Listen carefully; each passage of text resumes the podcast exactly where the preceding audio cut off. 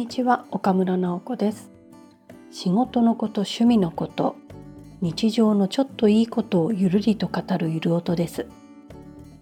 今日も毎月恒例のコラボ企画大阪在住のサックス奏者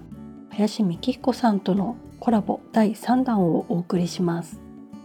今回は本題とは違う世間話からの切り出しです。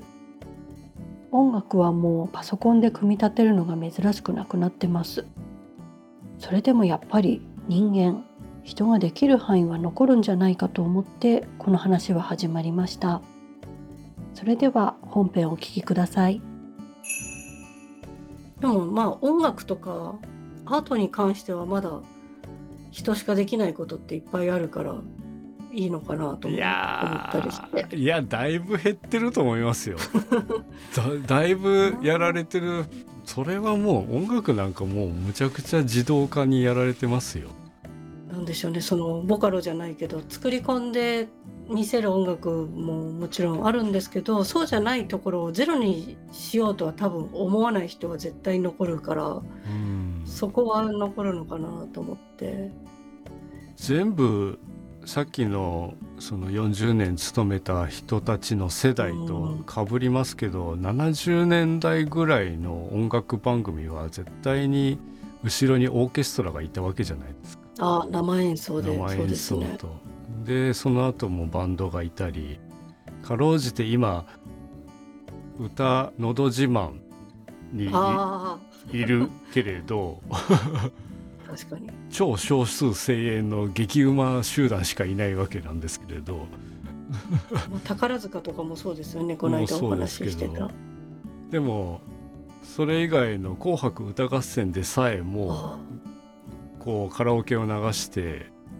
本人か歌い手一人が歌うことが普通だったりするわけであって。それを全部バックで紅白歌合戦してた時代もあるけれど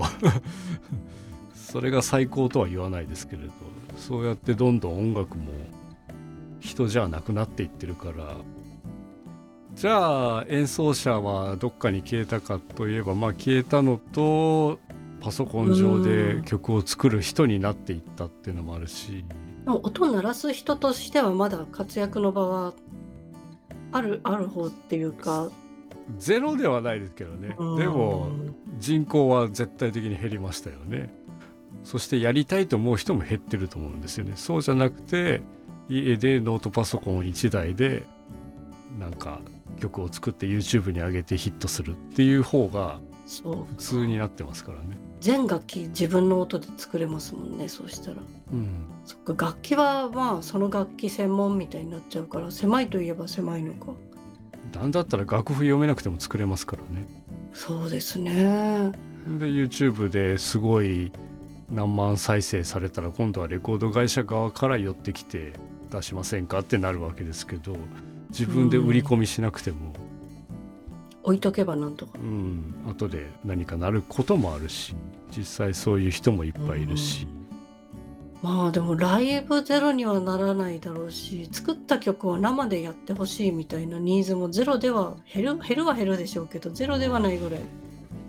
まあ、あんま期待できる広がりではないのか。うんこの2年でね配信でライブ見れることにもう慣れましたからね。そうですね、それはそうですね。まあ行かなくてもいいかなっていうのとまあその日仕事だけど次の週末見よっかなとかまあそれはいいことですけど現場で感じる音とは違うっていうのも分かりつつ。すごいじゃ特別なものになるのか。別物。うん同じものではないですね。別のものですね。別の楽しみ方をする嗜好品みたいな。うん。文章もなんだろう。あの個性的な文章は多分その個人がやらないと無理だと思うんですけど個性を消す文章ならある程度できちゃったりもするのかなとかニュースぐらいの話だったら AI が組めそうな、うん、テンプレートが作れそうですもんね、うん、キーワードがあって。そうですね。下手したら小説が書かれるみたいな、うん、主人公の名前入れて。ある程度読み込ませて「はい」ってやったらなんとなく物語っぽいものができるとか。なんか短歌とか俳句とかあの辺って本当に組み合わせで見えるものだからそれこそ任せて変なへんてこりんな文字列でもそれで想像した方が勝手に世界を見てくれるみたいなところがあるからそれは同等ぐらいになっちゃったりするのかな。まあ、まあでもそこそこは難しいな。これは誰々と似ていますってデータベースが弾き出して誰々の東洋ですみたいなこと言われてあ いやいやいやみたいなでもどっか見たものを応用してるから、もうね。厳密に言ったら音楽も難しいですよ音楽ねもそうですよ。数学的に美しく聞こえる場所って多分限られてるだろうから。確かに生演奏を聴く機会演奏する機会は昔と比べても数年前と比べてもかなり減っています演奏したいと思う人も減っているというお話はちょっとショッキングでした。言われてみれば触れる機会がないと興味を持つチャンスも減ってしまうわけでそちらの方がなんか将来への影響が大きいのかなと思いました。でも生の音がゼロになってしまうことはないだろうとも思ってるんですよね。やっぱり人が揺らぎながら演奏する魅力はデジタルは真似ができないんじゃないかなと思います。